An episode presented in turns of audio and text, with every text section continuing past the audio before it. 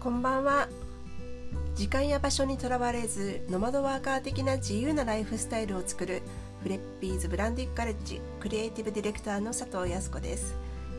今日はあなたの夢は何ですかというテーマでお話ししていきたいと思います。夢っていうと小さい頃や学生時代とかは将来の夢について友達と語っていたっていう人は多いかと思うんですけど社会人になってから夢の話ってなんだかしづらいっていうか年齢とともに口に出しづらい雰囲気ってないでしょうか、えー、年を重ねるごとに状況も変わってきますしね。例えば結婚したり子供が生まれたりしてライフスタイルがどんどん変わっていったり。その時その時の人生を楽しんで味わいながら暮らしていければそれでいいというふうに思うんですけれどもじゃあ夢を諦めなくちゃいけないのかというとそうじゃないと思うんですよね。ちょっとここで、えー、私のエピソードを、まあ、交えながらちょっとお話ししていきたいと思います。今私は40代なんですけれども、まあ、夢というかですね目標があるんですね。今はあのウイルスのパンデミックの関係で海外に出るっていうことは難しいですけれども私の目標は、まあ、夢ですね、まあ、1年に3ヶ月、えー、外国で暮らしながらパソコン一つで仕事をするというものなんです、まあ、ノマドワーカー的なですね、まあ、働き方を自分の、えー、好きな国で、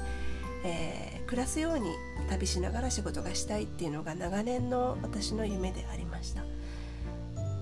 外国で暮らすっていう夢自体はですね私が二十歳の時からの長年の本当に夢なんですね、え、今から約25年前私はアメリカに留学をしました。そしてアメリカ人の友人もできて毎日がとても楽しくて刺激的だったんですよね。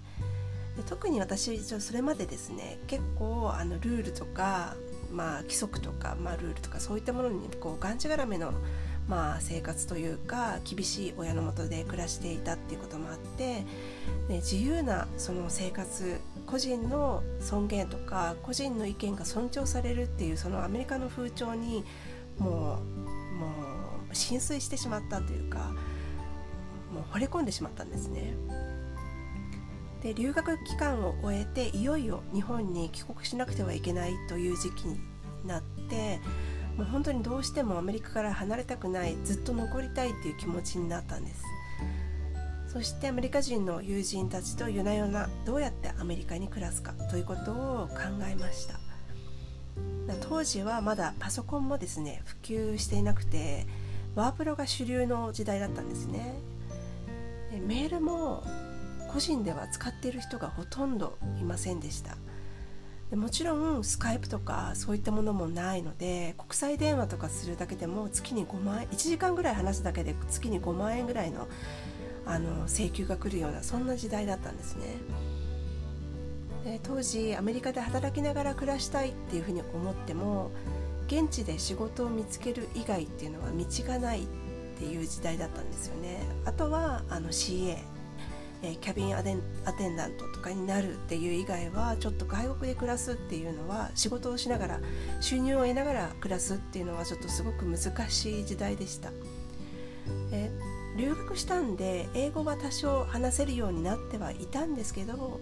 でも働いた経験は学生大学生だったのでなかったのでビジネススキルっていうのも全くなかったんですね。だからネイティブで英語を話すアメリカ人と一緒に働くっていう自信も全然なくって本当にいろいろアメリカで暮らす道を考えたんですけれどもあのアメリカ人の、ね、人と結婚するっていうこと以外考えられない思いつかなかったんですよね。で学生でお金も全然なかったし本当にもう難しかったんです。道がなかったっていう感じだったんですね。でも今は全然違いますよね。パソコンと w i f i 環境さえあればどこにいてもどこにいても本当にどこの国にいても仕事ができるっていうそういった時代になりました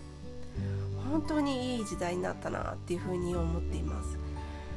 当時は叶わなかった私の夢も今はできてしまう時代なんですよね。しかもそんなに難しくなくできてしまう。そういった時代なんです。で自分のスキルと今まで働いてきた貯金と、え、パソコン一つで仕事ができるっていう状況が私の人生においては二十歳の時ではなくてもしかしたら今が一番のチャンスなんじゃないかなっていうふうに思っています。だから夢ってその人にとって叶えるタイミングっていうのがそれぞれ違うのかなって思うんですよね。若い時に夢があってそれが叶えられる人はとってもラッキーだと思うんだけれども年を重ねたから諦めるんじゃなくて年を重ねたからこそできることっていうのがすごく増えるっていう気もしています。二十歳の時は私には若さはあったけれどもスキルもお金も人脈もすっからかんっていう感じだったんですね。でも今は今だから叶えられる夢ってあるんだなっていうふうに思います。当時二十歳だった時の、まあ、留学時代の仲間たちっていうのももうそれからもう25年ぐらい経ってそれぞれがそれぞれの分野でプロフェッショナルとして働いていたりとかするのであの何かねビジネスでの話をで相談するっていう時にすごく心強いそのコミュニティっていうのがもうできてたりとかするので当時の私と今の私とではできることっていうのも格段に違うなっていうふうに感じています。あなたにはあなたにもですね叶えたい夢っていうのがあるんじゃないかなと思うんですね。若い時に思っていたけど持っていた夢だけれどももう今はねあのその夢から夢を忘れてしまっているとか離れてしまっているっていう人もあの今の時代だからこそ叶えられるかもしれないっていうふうに考えてもしできるんだったらチャレンジしてみたらしてみたら楽しい人生になるんじゃないかなっていうふうに思います。